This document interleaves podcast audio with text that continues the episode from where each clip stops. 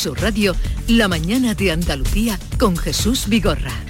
Acaban de dar las 9 de la mañana y el día por delante con Paco Ramón. Hola Paco. ¿Qué tal Jesús? El presidente Pedro Sánchez anuncia la reforma, anunciaba la reforma y hoy confirmará la presentación de esa reforma eh, unida también o con el apoyo de Unidas Podemos del de, eh, delito de sedición. Así lo van a hacer los grupos políticos de PSOE y Unidas Podemos en el Congreso. Van a presentar esa iniciativa que elimina de facto el tipo penal conocido hasta ahora como sedición. Pasará a llamarse desórdenes públicos agravados y tendrá una pena máxima de cinco años. Los cambios, por ejemplo, van a beneficiar a los fugados Puigdemont y Marta Rovira. El PP ya dice que Sánchez humilla a España y Vox lo acusa de traición. La Junta recurrirá el impuesto a las grandes fortunas en cuanto se apruebe. En, ese, en esa enmienda que se aprobaba ayer, que llegaba a un acuerdo ayer PSOE y Unidas Podemos, el Gobierno reconoce que el tributo busca neutralizar las reformas fiscal de Andalucía, que al igual que Madrid bonifica el 100% del impuesto de patrimonio. Además, Hacienda extiende el impuesto a la banca a las entidades extranjeras que operan en nuestro país. El golpe al narcotráfico en Andalucía y Madrid. Lo hemos contado en directo aquí a las 8 de la mañana. La Guardia Civil está llevando a cabo desde primera hora un vasto despliegue en Sevilla, en Jerez y en la capital de España, en varios municipios de la Comunidad de Madrid. Son varios los centenares de agentes que están realizando numerosos registros y que ya se han, se han incautado de un importante alijo de estupefacientes. Se mantiene la huelga de los camioneros. La plataforma en defensa del transporte dice que no se han producido avances suficientes en esa reunión con el gobierno, por lo que persiste con la convocatoria a partir del próximo lunes, la medianoche del domingo al lunes, para, pero eso sí, van a seguir negociando. Lo que sí hay hoy es paros en Renfe y Vueling. Marlasca no dimite. Sánchez lo respalda y el PP acusa al ministro del Interior de obstruir la investigación de la que estabais hablando para esclarecer qué pasó en el asalto a la valla de Melilla en el que murieron al menos 23 inmigrantes. Anticorrupción insiste en que José Antonio Griñán entre en la cárcel. La Fiscalía reclama por segunda vez que el expresidente de la Junta, el socialista José Antonio Griñán y otros ocho condenados por el caso de los seres vayan a prisión sin esperar a la resolución de los indultos. Hoy se entregan los premios Macael. Los Reyes presiden esta tarde el acto de entrega de los galardones que organiza la Asociación de Empresarios del Mármol de esta localidad almeriense. El presidente de la Junta y la ministra de Industria van a acompañar a don Felipe y a doña Leticia. Y comienza hoy el Festival Iberoamericano de Huelva. La inauguración de esta 48 edición está prevista a partir de las 7 de la tarde. La podrán seguir a través de Canal Sur, concretamente a través de ATV, de Andalucía Televisión y la plataforma Canal Sur Más. A partir de las 9, a partir de unos minutos, vamos a hablar con Inmaculada Nieto, portavoz del Grupo Parlamentario de Por Andalucía, responsable de política institucional de Izquierda Unida en Andalucía. Será en un momento. Ahora continuamos la tertulia con África Mateo, Héctor Barbota y Javier Rubio. No sé si queréis decir algo más del ministro Marlasca, si queréis ponerle plazo. Eh, tan largo me lo fiáis. Eh, bueno, estamos, estamos en el mes del tenorio, ¿no? Por eso, por eso, que no sé si lo que le faltaba decir cuando apareció. Pero ayer eso de que salieran eh, seis ministros. Bueno, indica mm, eso, debilidad, ¿no? Nerviosismo. ven que, que la cosa está la defensa tiene que ser muy cerrada. Cuando, cuando se defiende uno solo, mm, es, que, es como el toreo, ¿no? Dejarme solo pero mm. cuando tienen que venir los subalternos a... es que la situación se ha puesto fea ¿no? Sí, sí, sí, no, yo, yo, mm, además de, de, la propia gra gravedad de los hechos eh, a, a, mí me parece que, que, que, que estamos teniendo como, en general como sociedad cierta condescendencia con el tema de, en este país de la, de la, falta de transparencia ¿no? eh, los hechos ya, ya, son graves por sí mismos, pero lo que más lo agrava desde mi punto de vista y lo que más agrava la posición del ministro es la mentira, la ocultación, el, no dar todos los datos, el que tenga que venir eh, un medio extranjero a, sacar a la luz un, una, unas imágenes, eh, eh, que no se respete el, derecho de la gente a, conocer lo que sucede. Eh, me parece que, que, la falta de transparencia es, si, si la democracia española tiene un, una asignatura, asignatura, pendiente en relación con, con otras democracias europeas, es precisamente eh, la poca importancia que le damos aquí a, a, que se diga la verdad y a que se conozca la verdad y a que la gente tiene derecho a conocer lo que sucede eh, en todos los ámbitos de la administración. ¿no? Mm. Y me parece que un ministro que oculta la verdad en el Parlamento no puede seguir siendo ministro. Eh, en, algunos países de nuestro entorno vemos que, que dimiten ministros porque han falseado una tesis doctoral. Eh, no, bueno, eso que impensable. Lo, digo en serio, ¿no? Y, me, parece que... En serio, en serio, es que yo me río en serio también. es que hablar de tesis doctorales, de falsear, en fin, bueno... Eh, que tenemos que tener... Me, parece que, es, eh, que hay una falta de respeto a, los ciudadanos, a la población, en, ese, en el sentido de que tienen derecho a la gente a conocer lo que sucede. Es que no puede y ser más cuando hay víctimas de por medio. es que, no puede ser que un ministro mienta o que, o, que se oculte la verdad y que, y que no sea la información, pero ahora que viene un medio extranjero, pues este sí lo consigue y, los medios españoles no, se le da. Eh, es verdad que quizás tenemos que ser autocrítica nosotros, ¿no? Pero nosotros mismos como periodistas me parece que a veces admitimos eh, o no reclamamos con toda la fuerza que deberíamos que se nos diga la verdad. y, somos muy condescendientes con quien no lo hace.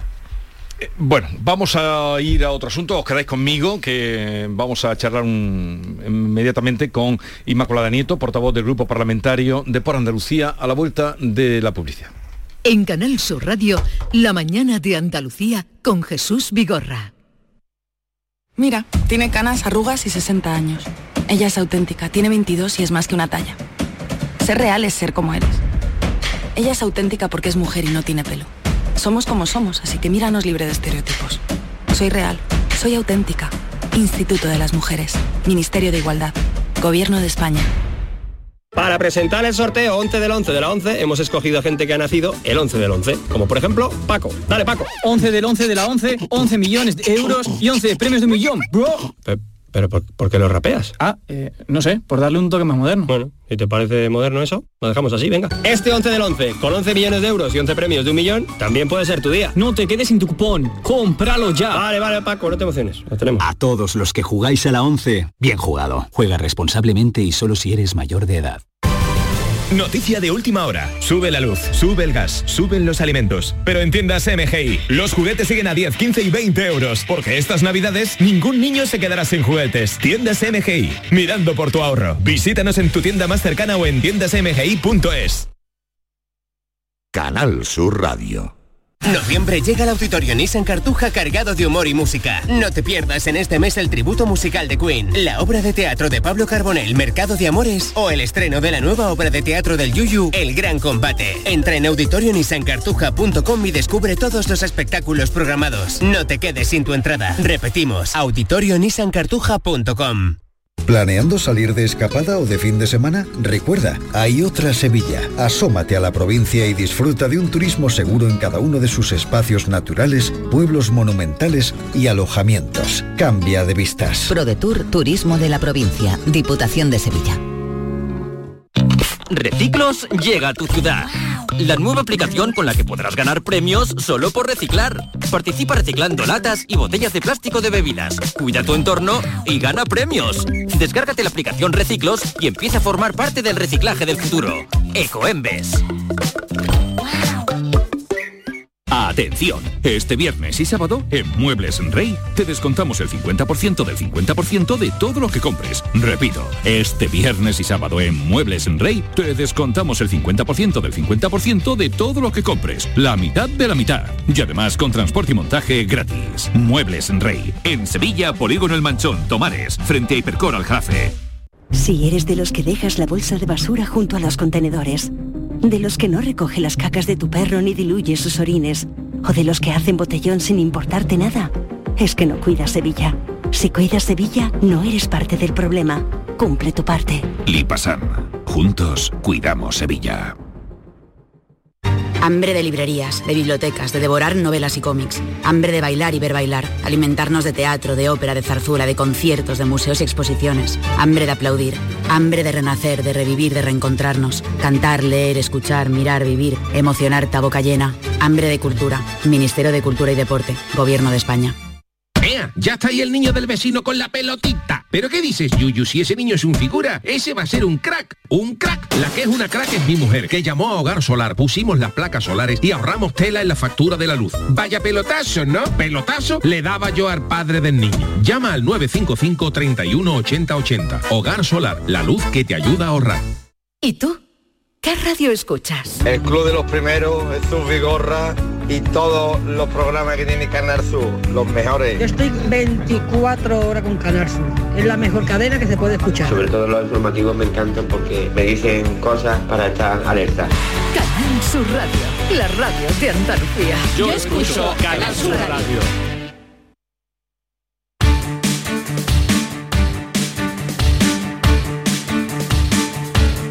En Canal Sur Radio, La mañana de Andalucía con Jesús Vigorra. Y hoy desde los estudios de Algeciras con Inmaculada Nieto, portavoz del Grupo Parlamentario de Por Andalucía, responsable de Política Institucional de Izquierda Unida Andalucía. Inmaculada Nieto, buenos días. Hola, buenos días. ¿Qué tal está? Bien, muy bien, gracias. Eh, iremos eh, a la actualidad de eh, política porque ya como venimos contando toda la mañana y desde anoche el PSOE y Podemos eh, van a presentar hoy en el Congreso una proposición de ley para reemplazar por la vía rápida el delito de sedición. Se cambia por desórdenes públicos graves. Más información tendremos cuando conozcamos ya en concreto qué dice eh, el texto. pero su partido ha aprobado mm, esta proposición. ¿También lo aprueba usted? Sí, sí, claro. Desde Unidas Podemos se venía trabajando ese cambio desde el inicio de la legislatura.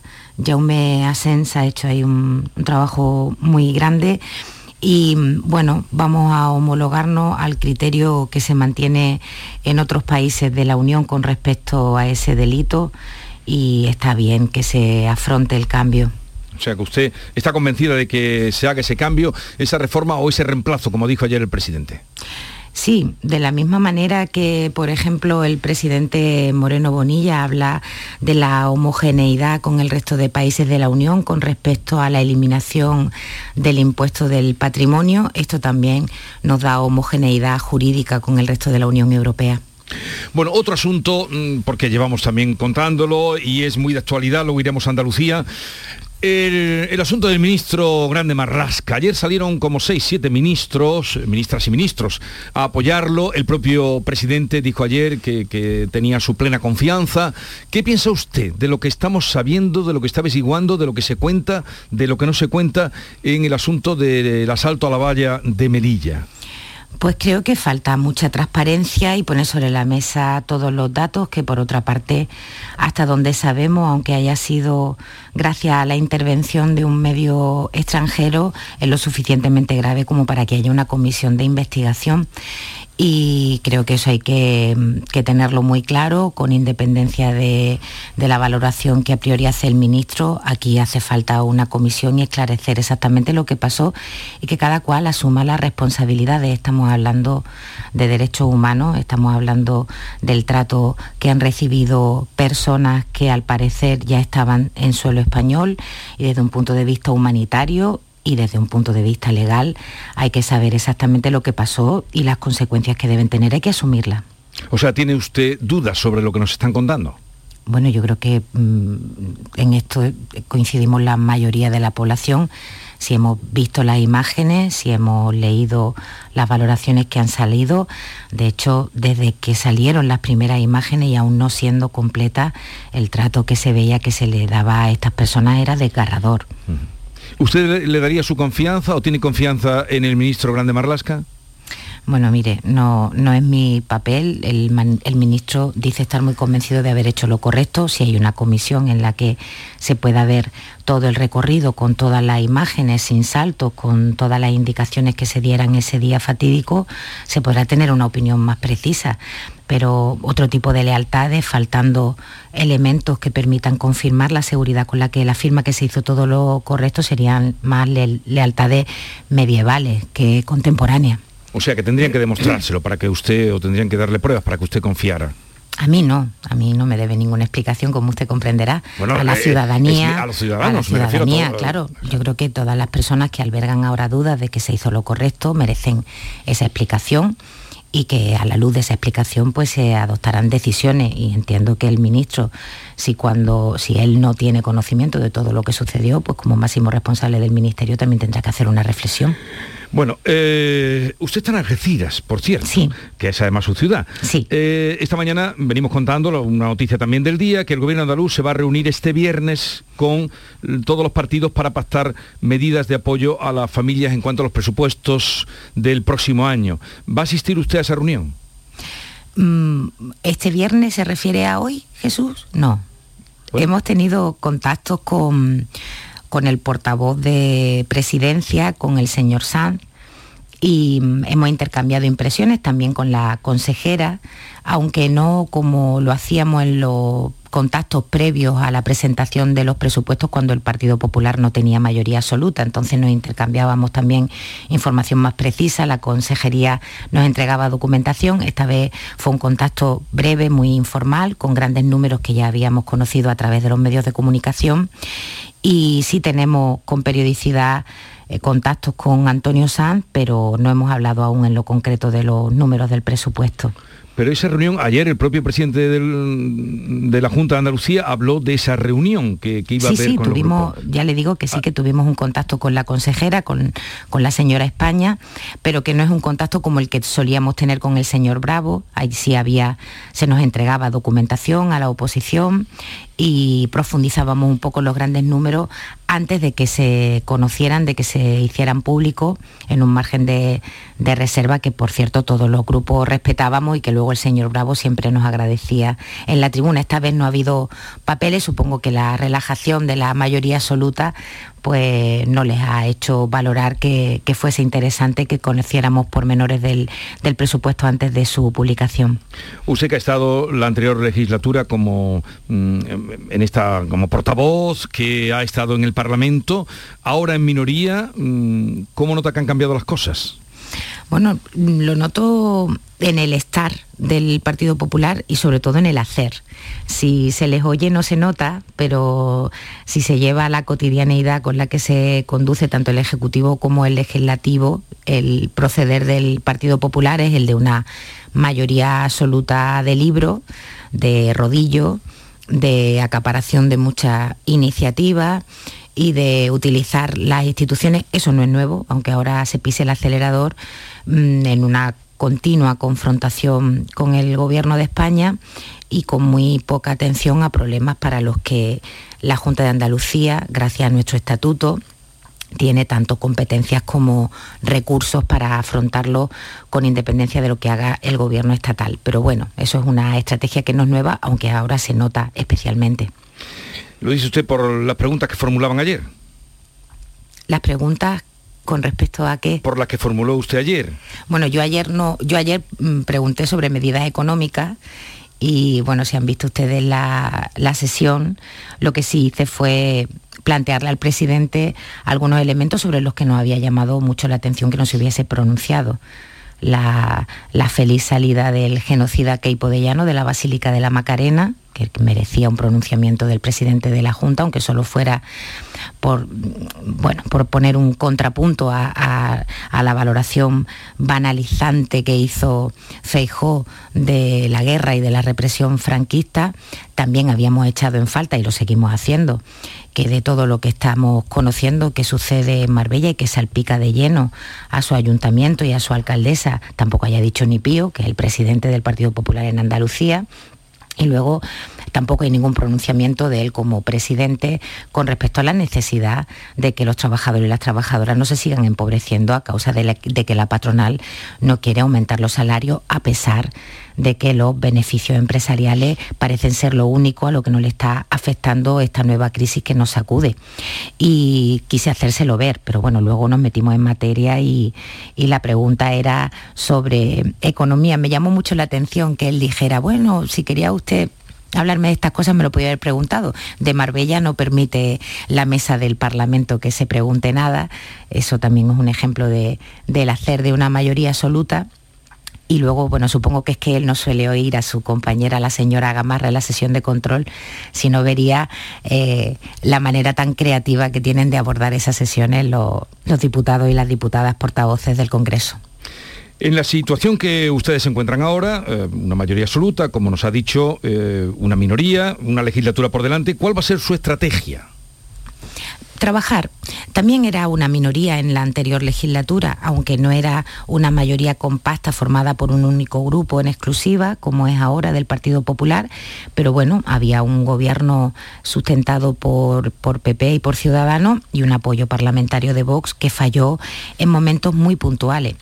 Y en cualquier caso, cuando hubo tema que una actitud dialogante que ahora eh, brilla por su ausencia por parte del gobierno requería apoyo del Partido Socialista o nuestro, porque Vox se pusiera demasiado ultramontano incluso para el Partido Popular, pues se llegaba a acuerdo. O sea que ya estábamos en minoría antes, pero más que una estrategia lo que necesitamos es una cotidianidad en el trabajo.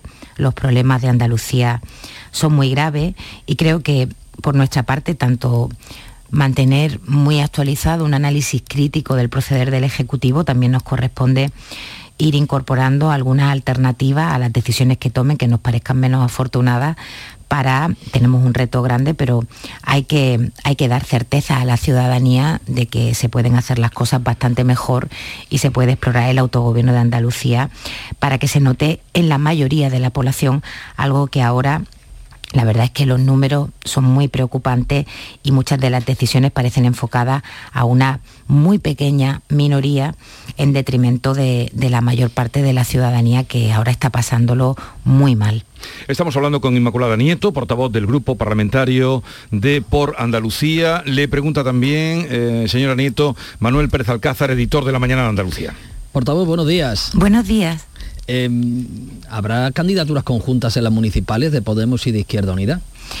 Pues es probable, ya saben que en cada localidad las relaciones entre los miembros de las distintas organizaciones son diferentes y allí donde haya espacios de colaboración y de trabajo que ya hayan explorado y que hayan sido positivos, pues seguro que sí que las habrá. En aquellos en los que valoren que es mejor no hacerlo, pues, pues se quedarán como lo hayan estado haciendo hasta ahora. Por otra parte, eh, así fue también en el anterior ciclo de las municipales y son las elecciones más en las que cada quien de cada asamblea local sabe perfectamente lo que mejor conviene y, ahí, bueno, siempre, lo tenemos en los estatutos, siempre nuestra gente tiene la última palabra. No parece que vaya a ser el caso de Marga, ¿no? Que ya hay candidatos de Izquierda Unida y candidatos de Podemos. Ahí ya hay una, una coalición que lleva sus trabajos bastante avanzados también ha habido ya una finalización del proceso de primarias que ha hecho Podemos entre las personas inscritas suyas en la localidad y bueno, pues quedará a criterio de, ellos y de ellas ver a qué, a qué resultado llegan porque hay tensiones en el propio grupo, ¿no? Usted trata de quitar hierro cada día, cada día que le preguntamos por este asunto, pero el señor Delgado, el representante de Podemos en el grupo parlamentario de por Andalucía, insiste en que no se están cumpliendo los pactos.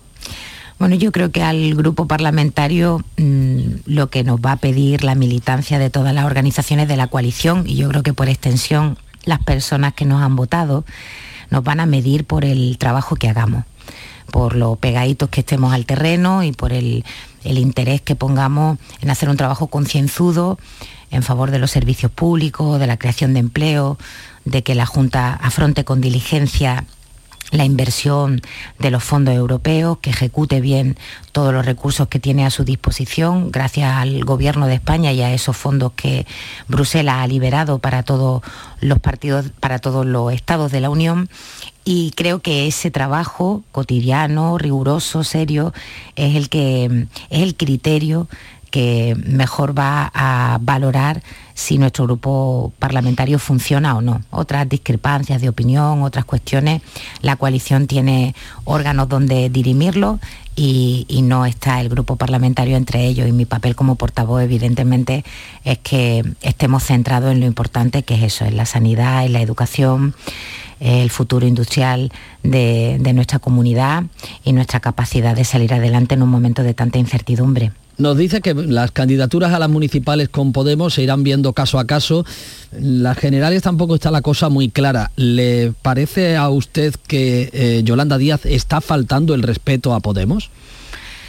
Pues la verdad es que meter el pie ahí, como usted comprenderá, sería mm, una torpeza por mi parte porque opacaría otras cosas de las que me encantaría que luego ustedes se hicieran eco, que son problemas nítidamente andaluces en los que desde por Andalucía podemos hacer una modesta contribución a plantear alternativas que sean de provecho para, la mayoría social. No conozco los pormenores de las relaciones de los actores más relevantes de la política estatal, pero sí de su sentido de la responsabilidad y seguro que cuando llegue ese momento procesal de las elecciones generales, pues todo el panorama se clarificará y estaremos sumando y, aunando esfuerzos para conseguir unos buenos resultados que permitan profundizar al Gobierno central en políticas que en los próximos años también van a hacer muchísima falta. Pero no parece un buen punto de partida las declaraciones de Pablo Iglesias sobre la señora Díaz o que la formación de Podemos en Sevilla publica un vídeo en el que se ve a Irene Montero con la palabra presidenta. Bueno, ya sabe usted que en política el, tiempo mide más que en la vida cotidiana, queda mucho para las elecciones generales. Creo que quedarnos anclados en, cuestiones que están pasando ahora, que a saber dónde estarán dentro de seis, dentro de diez meses, no, aporta nada y sí puede meter ruido que creo que ahora no hace falta, porque por otra parte la gente no está en eso, la gente está pensando en qué va a pasar con la hipoteca, qué va a pasar con el recibo de la luz qué va a pasar con el futuro de sus hijos, de sus hijas, de la atención sanitaria que reciben. Y yo creo que en esto es en lo que ahora estamos centrados, en lo que debemos estar, que es lo que preocupa a la mayoría de la gente y las fórmulas electorales para unas elecciones que todavía quedan muy lejos, creo que, que podemos esperar para valorarlas. Hablemos ahora de, o volvamos a hablar de nuestra tierra, de Andalucía. ¿Cuál es para usted el principal problema que tiene ahora mismo planteado o que padecemos en Andalucía y que tiene planteado el gobierno? Bueno, yo creo que sin lugar a duda las prioridades que, vamos conociendo de la opinión pública a través de las encuestas, de los sondeos, organizan muy bien. La, situación del, encarecimiento del coste de la vida, eh, de la sanidad, del paro, son temas recurrentes eh, si lo hablamos, salimos del estudio y, nos vamos a la cafetería de enfrente y nos sentamos al azar en alguna mesa donde alguien esté tomando su desayuno. La gente está preocupada, como le decía antes, por lo cotidiano y por la incertidumbre que tenemos ante la maldita invasión de Rusia en Ucrania, de no saber por cuánto tiempo estas tensiones van a seguir impactando en nuestra economía, Ahora que, bueno, ahora, que hace unos meses que pensábamos que cuando lo peor de la pandemia iba quedando atrás y estábamos cogiendo aire, vino esta sacudida. Creo que esas son las preocupaciones fundamentales y creo que el gobierno de la Junta de Andalucía no las está interpretando correctamente. Mm, y me, ciño para ello a, la ejecución de los fondos que ha tenido a su disposición durante el año 2022, al que le queda pues muy pocas semanas para finalizar y del que ha dejado sin invertir casi 2.000 millones de euros. La situación de Andalucía requeriría de una gestión más diligente y de toda la carne puesta en el asador. Y la Junta, como les decía antes también, tiene un margen de maniobra que no ha explorado.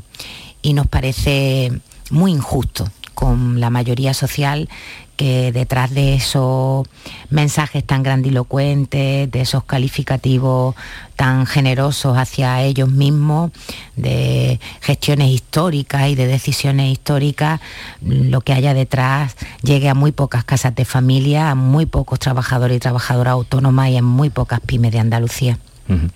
Bueno, eh, se estableció ya, se aprobó el día 4 de diciembre, Día de la Bandera eh, de Andalucía, eh, pero usted llevaba, aunque se habló ayer en el Parlamento, mm, había leído que usted llevaba ya tiempo pidiendo que el presidente de la Junta recibiera a la familia de García Caparrós. Sí.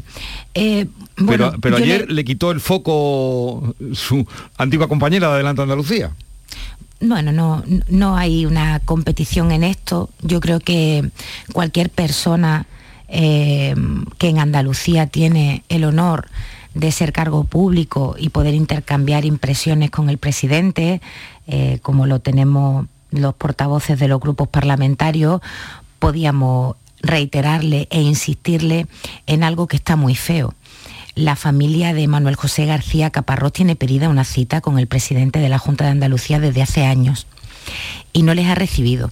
Y Manuel García Caparrós, aparte de haber sido asesinado aquel día, aquel 4 de diciembre, es hijo predilecto de Andalucía. y el presidente de la Junta le debe dar su sitio institucional a su familia.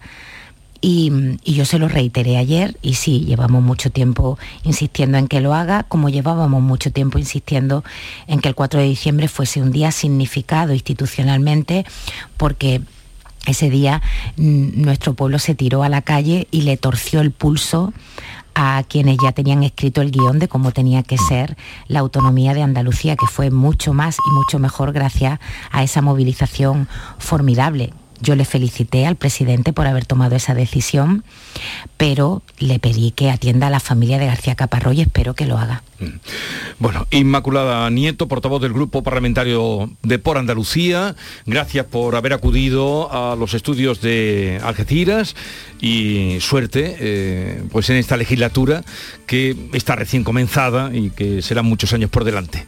Muchísimas gracias. Un Buenos abrazo. días, adiós. En Canal Sur Radio, La mañana de Andalucía con Jesús Vigorra.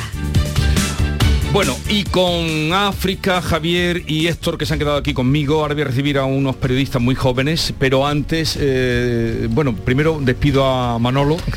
Un saludo a todos. Buen fin de semana. A los tres compañeros que os veo aquí de cuando en cuando cuando nos cruzamos. Buen fin de semana a todos. Buen fin de semana. Pendientes de la sedición.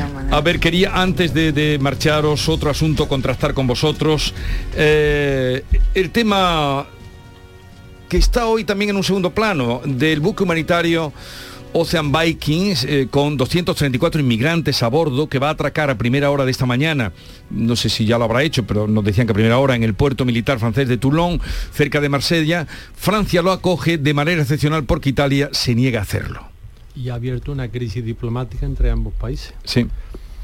Eh, la inmigración es un problema que no, no tenemos resuelto en ningún país.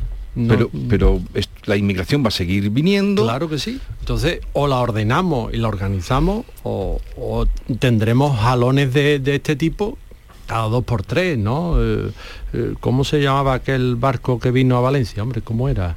Ay. el Open Arms. Open Arms. Open Arms. No, Open Arms, sí. fue al comienzo de- del mandato de, de Sánchez, ¿no? Y bueno, pues esto nos recuerda un poco de aquello.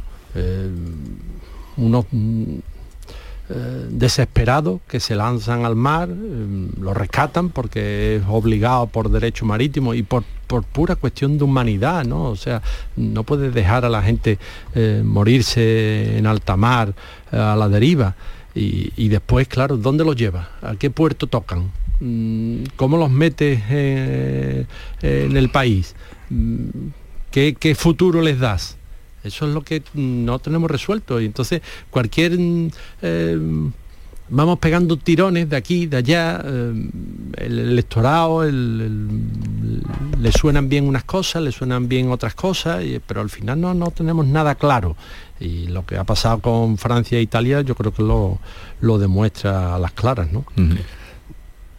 Sí, pero la, la cuestión humanitaria en cualquier caso es prioritaria. Al final eh, hay que resolver a otros niveles que se hace con todo el tema migratorio y con, y con unas vistas mucho más amplias, pero mm, cuando la gente está muriendo hay que atenderla o cuando están en una situación.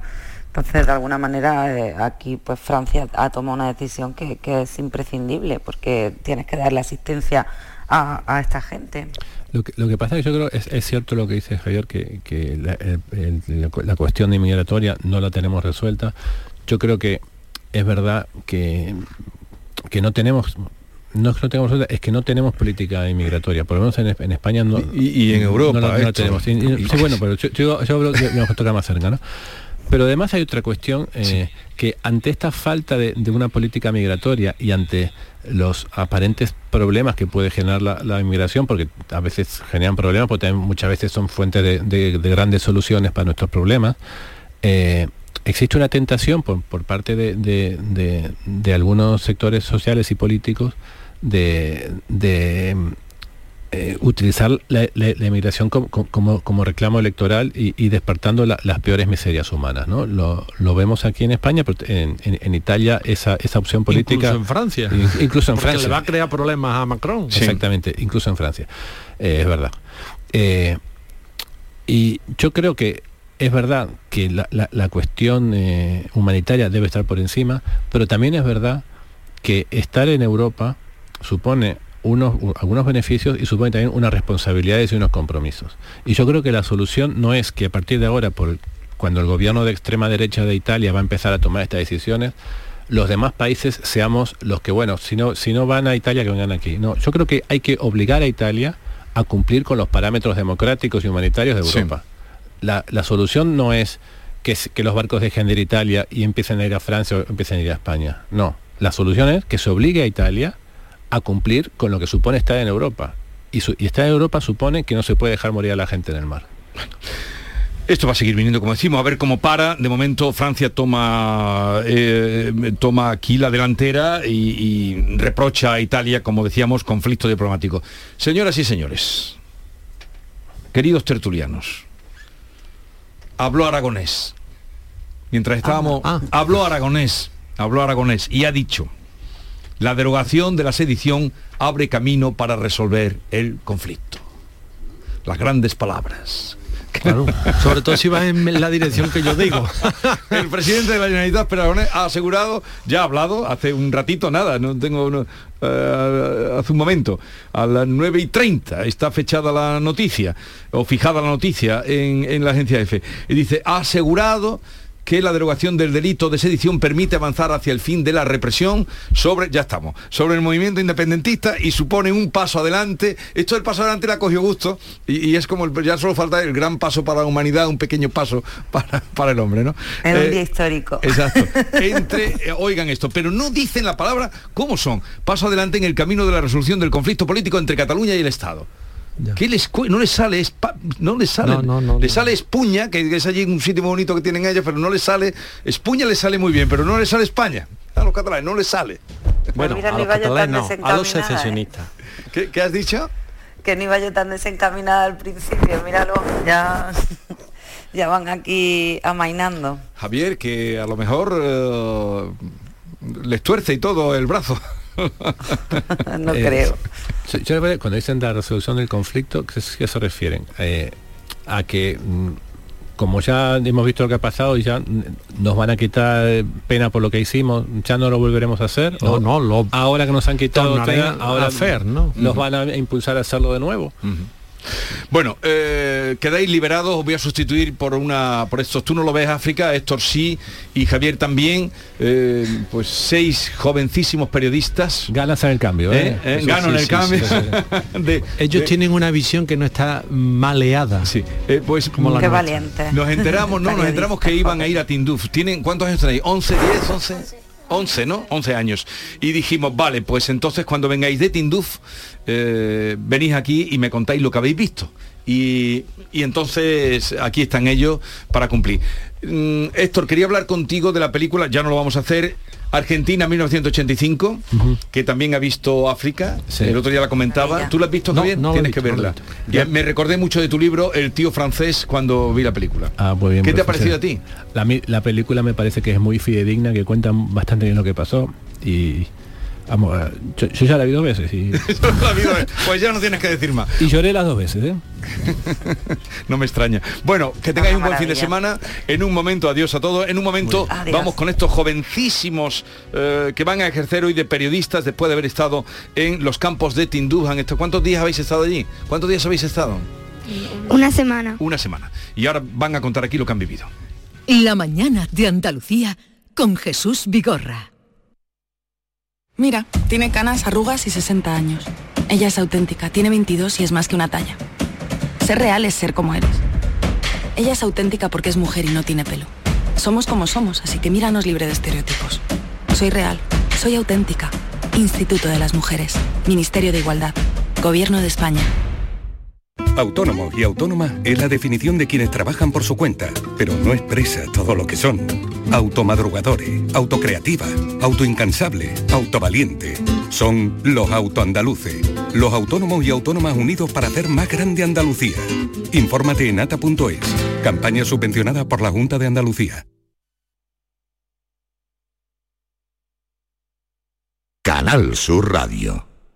Tú pones toda tu ilusión en tu futuro y en Caja Rural nuestros expertos en planes de pensiones te ayudarán a alcanzarlo con éxito. Planes de pensiones de Caja Rural. Construyendo tu futuro seremos imbatibles. Ven antes del 31 de diciembre y obtén interesantes incentivos. Documento de datos fundamentales para el partícipe. Alertas de liquidez. Indicador de riesgo. Planes en promoción y condiciones en segurosrga.es. Llega una edad en la que sabes que hay cosas que no volverás a hacer. Correr, saltar, morder sin miedo. ¿Morder? Claro que puedes morder sin miedo. En The Implant queremos que tus dientes no te impidan hacer lo que quieras. Por eso este mes te ofrecemos tus implantes dentales con un 10% de descuento. Ven a visitarnos, primera consulta gratuita y sin compromiso. Pide tu cita en theimplant.com y vuelve a sentirte joven. Reciclos llega a tu ciudad. La nueva aplicación con la que podrás ganar premios solo por reciclar. Participa reciclando latas y botellas de plástico de bebidas. Cuida tu entorno y gana premios. Descárgate la aplicación Reciclos y empieza a formar parte del reciclaje del futuro. Ecoembes.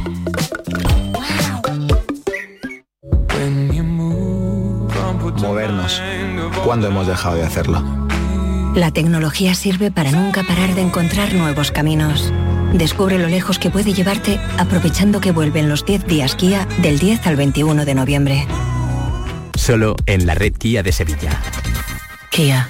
Movement that inspires.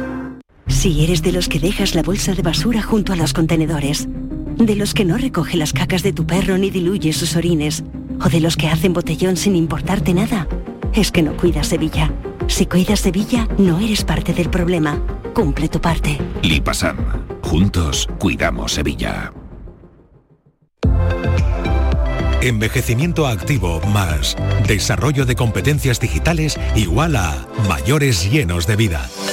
Apúntate a nuestro compromiso social y aprende nuevas tecnologías para sacarle más partido a tu ocio y a tu salud. Porque necesitamos mayores llenos de vida, súmate. Una iniciativa de Canal Sur y CaixaBank. Hambre de librerías, de bibliotecas, de devorar novelas y cómics. Hambre de bailar y ver bailar. Alimentarnos de teatro, de ópera, de zarzuela, de conciertos, de museos y exposiciones. Hambre de aplaudir. Hambre de renacer, de revivir, de reencontrarnos. Cantar, leer, escuchar, mirar, vivir. Emocionarte a boca llena. Hambre de cultura. Ministerio de Cultura y Deporte. Gobierno de España.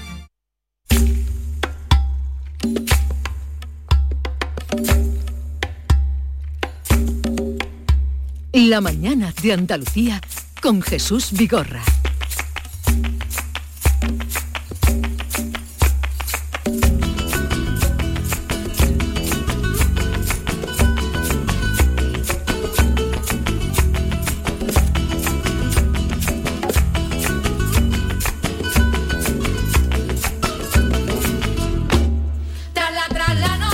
Vamos a hacer hoy un experimento. Bueno, se nos ocurrió la idea el otro día y hoy vamos a hacerlo realidad. Y es colocar aquí a periodistas, eh, jóvenes periodistas escolares de 11 años.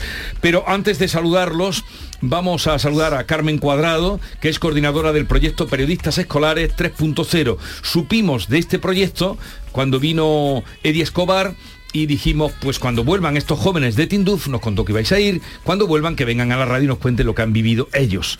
Eh, Carmen, buenos días. Pues aquí estamos, buenos días. Cuéntanos un poco en qué ha consistido, en fin, lo que, lo que habéis hecho o, o el proyecto que tú coordinas. Bueno, el, el proyecto de Periodistas Escolares 3.0 y- es un proyecto de educación para el desarrollo que está financiado por la Agencia Andaluza de Cooperación y que está desarrollado por la Asociación de Amistad con el Pueblo Saharaui de Sevilla. Es un regalo de proyecto en el que llevamos trabajando ya bastante tiempo y ha tenido una primera fase en la que hemos estado en dos colegios, eh, en el Viso del Alcor, en el Juan Carlos I y también hemos estado en el Colegio Ágora de Palomares. Hemos hecho talleres de sensibilización sobre el refugio, sobre la infancia refugiada en los campamentos saharaui y los niños pues les han visitado personas saharaui, les han contado cómo es su cultura, cómo es su contexto político, cómo vive la infancia en los campamentos eh, saharaui y después otra parte del proyecto que yo diría que es la más mágica es transformar en, o sea, ver la realidad después de haberla visto, ¿no? En la pantalla, ¿no? Entonces hemos viajado a Tinduf, al sur de Argelia,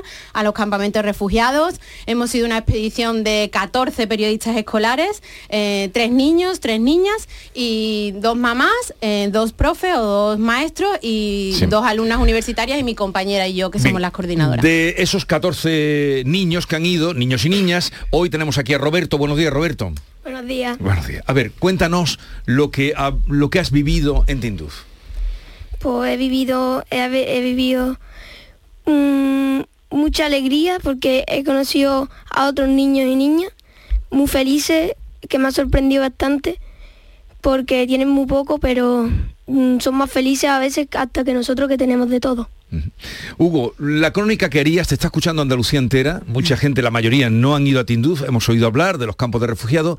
Cuéntanos qué es aquello. Eh, los campos de refugiados son eh, sitios donde eh, algunas personas que han tenido que huir de la guerra han ido a otro país donde la han acogido y han ido construyendo ya 50 años, eh, iban construyendo sus casas, iban viviendo con lo que tenían y con la ayuda humanitaria. Eh, bueno, estoy haciendo una ronda para presentaros, luego ya me diréis, eh, vosotros podréis intercalar lo que os sugiera la conversación. Adrián, decía Roberto que lo que más le ha llamado la atención es la alegría. De lo que has visto allí, me refiero ahora al espacio, ¿qué es lo que más te ha sorprendido? Pues a mí me ha sorprendido que cuando tú entrabas a, cualquier casa, siempre te trataban con muchísimo cariño y todo el rato estaban pendientes a ti. ¿Dirías que son casas o cómo son esas casas? Bueno, yo no le diría casa a casa porque por ejemplo, si viene un tornado, vamos a decirle, la pueden destruir fácilmente. Eh, Celia, eh, cuéntame tú em, también de lo que has vivido allí, eh, lo que te ha dejado más huella, lo que crees que no vas a olvidar nunca. Pues la felicidad de los niños, cómo nos han tratado todo el mundo y la cómo viven allí. ¿Habéis tenido relación con ellos, con los niños? Sí, y mucha. ¿Sí? Sí. Eh, a ver, Carmen, ¿qué habéis comido? No, Carmen, tú eres Carmen, exactamente, sí. Bueno, pues hemos comido comida más o menos normal que la que comemos aquí, pero lo que más me ha sorprendido de todas las comidas ha sido que hemos comido carne de camello, tanto en el couscous como en pinchitos de camello. y, a ver, cuéntanos cómo está la carne de camello. Pues está súper buena, es una textura y un sabor parecido a la ternera, pero a mí me encantó. Desde luego fue la mejor. ¿A todos os ha gustado la carne de camello? Sí. ¿O alguno se la dejaba? ¿Eh? A todos ha gustado. Bueno, eh, Carmen, le pregunto a la coordina, ¿han hecho alguna, han escrito, han hecho podcast, qué han hecho estos chicos? Sí, hemos tenido un programa de actividades que la verdad ha sido un poco a la vez eh, muy bonito, pero también un poco estresante porque hemos hecho muchas cosas, hemos visitado muchos sitios y sobre todo ellos han ido en la misión de periodistas escolares, o sea, eso ha estado en, durante todo el tiempo. ¿Qué hemos hecho? Bueno, pues hemos visitado diferentes colectivos juveniles y asociaciones, hospitales, eh, en, en el contexto del refugio, ¿no? Y allí pues ellos han sacado la grabadora, han hecho entrevistas y después con los niños periodistas escolares de Auser, que es la wilaya la que, en la que nos hemos alojado, eh, allí también se ha desarrollado este proyecto en, algunas escuelas. Hemos grabado un podcast con ellos, los periodistas escolares de Sevilla y los periodistas escolares de Auser. Es un podcast que ha quedado precioso, que ya pronto eh, lo vamos a tener, lo grabamos en, falso directo, es decir, allí estuvimos todos grabando con un guion improvisado, se no, no había luz en el espacio, alumbrándome con una linterna interna, yo que trabajaba allí como técnica, hicieron un trabajo como periodista, o sea, es que yo no me lo puedo creer lo que han aprendido, cómo manejan ya, tenían sus cuadernos que se lo han traído hoy aquí eh, de periodistas escolares, ahí han ido haciendo un diario, bueno, te pueden contar ellos mejor, pero... Los, que, tenéis, los que tenéis el cuaderno, buscarme algún día en concreto en, los, en el que anotasteis algo. Voy a saludar a Lucía, Lucía, hola. Hola, Lucía. Hola. ¿Cómo eran eh, las escuelas de allí? Pues las escuelas están peores que aquí, bastante peor, porque no tienen apenas luz, las ventanas no tienen cristales y no tienen material suficiente para estudiar. O sea, no tenían materiales, sin ventanas, dices. Sí, no tenían cristales en las ventanas. Eh, ¿Dónde os alojabais? Nos alojábamos en tres jaimas distintas, estábamos muy cerca unas de otras, pero mm, entre Jaima, que la verdad estaban bastante bien, me lo esperaba la Jaima un poco peor, pero se ve que han ido avanzando a lo largo de los 50 años de refugiados que llevan. Sí. Y por la mañana la- el aseo, ¿dónde lo hacíais? ¿Cómo lo hacíais? Eh, eran unos baños que, que había un cubo grande eh, y otro pequeño que ibas cogiendo con el cubo pequeño y te echabas el agua encima. Y el bate era un agujero y donde hab- había dos sitios para poner los pies, ponía los pies y ahí hacía eso. Lo que tuvieras que hacer, eso. Eh, eso tú no lo habías visto en tu vida, ¿no, Hugo? Bueno, yo, yo algunas veces he visto eso, pero no he estado una semana así. viviendo ahí. ¿Cómo te duchabas? No, ya Eh, lo he dicho con- con el cubo. con el cubo. grande y con el cubo chico. Sí. Bueno, a ver, contarnos más impresiones. Ya está abierta eh, el debate para que nos contéis cosas. Pues a mí también me ha sorprendido el té, que estaba súper bueno y me ha encantado. Y sobre todo cosas que, cre- que queréis que sepan los andaluces que no conocemos aquello ni hemos estado allí. Pues No, no, no, venga, tú que estás en el Pues- uso de la palabra. mm, a mí me gustaría, ¿Qué te gustaría? lo voy a repetir de nuevo, el té que en Andalucía aprendamos a hacerlo, porque es que si lo pudieses probar, te encantaría. vamos. El té saharaui es que es continuo, allí- allí hacen té. A todas horas o sea, están tomando té. Sí, es como un ritual cultural muy constante. Pues a mí lo que más me ha gustado allí es la experiencia que hemos vivido porque es única y no la vamos a poder repetir o va a costar mucho repetirla. Bueno, pues a mí lo que más me impresionó fue también las dunas. Fuimos a dos, que fuimos a las dunas de Auser y a las dunas de Dajla. Vamos, eran súper chulas y después allí, pues las dos veces, cenamos pues pinchitos de camello y también hacían té.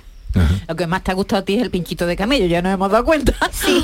Una No. cosa, eh, ¿vosotros aquí tenéis móviles? Sí. Sí, todos tenéis Sí. móviles. ¿Lo habéis usado allí? Yo sí me lo llevé y sí, sí lo usé para hacer fotos. Pero lo habéis, lo, no tanto como lo usáis aquí, ¿no? No. Es decir, que mm, había otras cosas que hacer, ¿no? Claro, Más sí. interesante que mirar el móvil, ¿no? Sí, porque allí había, pues mm, yo te- eh, tenía la idea de conocer más a, la- a los periodistas y a las personas que tenía allí para poder jugar y no me interesaba tanto por el móvil, solo me interesaba cuando teníamos que hacer fotos y cuando había un poco de wifi para poder hablar con mi familia. Y ahora cuando, cuando habéis llegado a vuestra casa, con todas las comodidades que tenemos aquí, con la ducha, el grifo abierto, la luz, ¿qué, qué- qué habéis sentido? Roberto. No, no, no has pensado... ¿Os acordáis de ellos ahora o de aquella ¿os acordáis situación de en la que ello o están? no pensáis que mm, aquí deberíamos quejarnos menos? ¿ok? Hombre, nos deberíamos de quejar menos porque es que tenemos muchas cosas, tenemos agua caliente de siempre. Yo en mi jaima, en la en mi jaima de Auser sí teníamos agua caliente, pero en la que fuimos a Dacla a hacer noche eh, un día, ahí no había agua caliente ni nada. Entonces, pues aquí tenemos bastante suerte.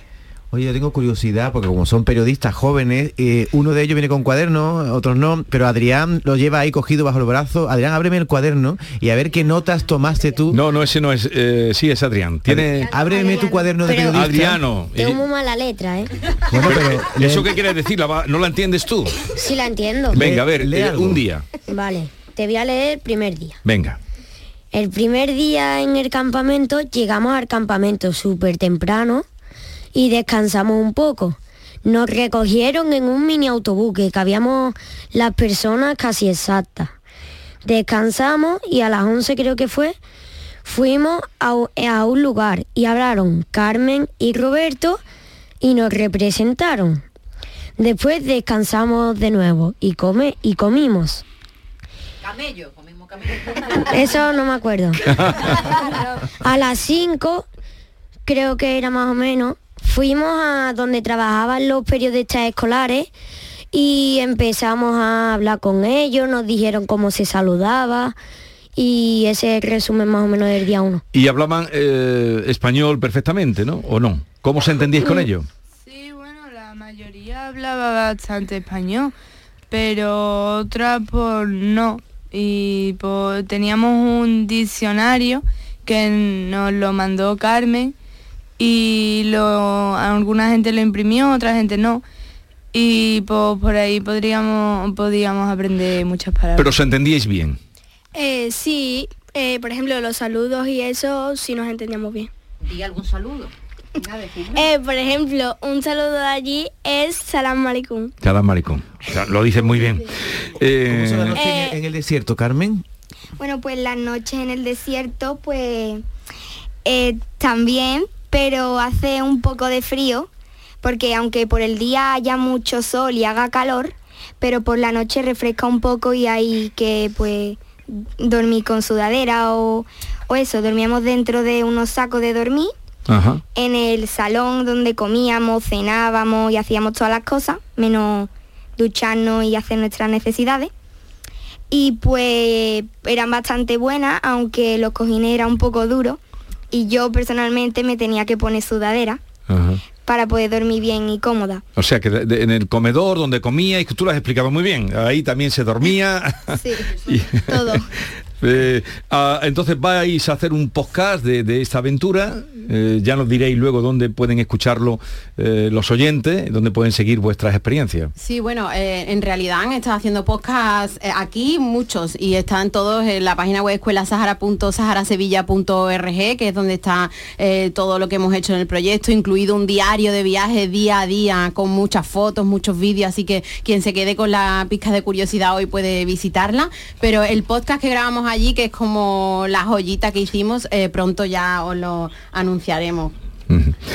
Bueno, pues felicidades porque hemos aprendido cosas escuchando este ratito, o sea que si luego tenemos acceso al podcast será eh, mucho mejor. También saludamos a Macarena, que es una de las madres que ha ido a los campamentos. Han ido dos, ¿no, Macarena? Sí, hemos ido dos madres. ¿Lo han contado bien? Lo han contado perfectamente. ¿Era la primera vez que iba usted sí, sí, también? sí, primera experiencia en, en el Sahara. ¿Crees, Macarena, que a tus hijos, el hijo que haya ido tuyo, Roberto, a se le quedará para toda la vida o esto se borrará? Yo espero que sí. Yo espero que sí y creo que sí, conociendo a mi hijo y a los demás que he tenido la oportunidad de conocerlos allí más profundamente, creo que sí, esto es para siempre, esto no se puede olvidar, ni a ellos, ni a mí, ni a Carmen, ni a nadie que vaya. Bueno, enhorabuena por haber conocido esa realidad, eh, gracias por haber venido a contarla, que fue, un- en fin, una sugerencia que hicimos.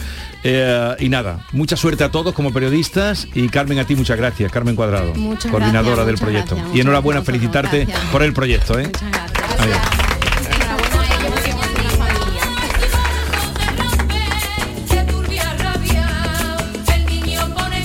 ¿De dónde nace la violencia? Se pregunta García Barbeito y, después de haber oído esto todavía eh, con más eh, inquietud. ¿Alguien puede responder? ¿Alguien tiene la fórmula para pararla o para que no avance en nuestra sociedad? Querido Antonio, te escuchamos. Muy buenos días, querido Jesús Vigorra. Perversos de la violencia.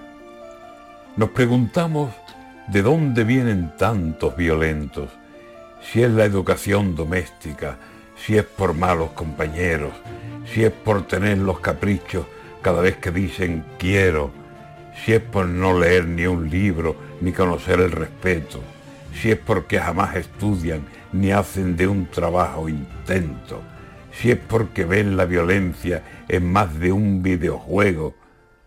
Nos preguntamos de dónde vienen tantos violentos. ¿Qué quieren adolescentes que a diario están dispuestos a pelearse, a matar, sin mostrar ni un sentimiento? Ya te clavo una navaja, o bien te baleo el cuerpo, o te pego una paliza que te dejo medio muerto. Nos preguntamos de dónde.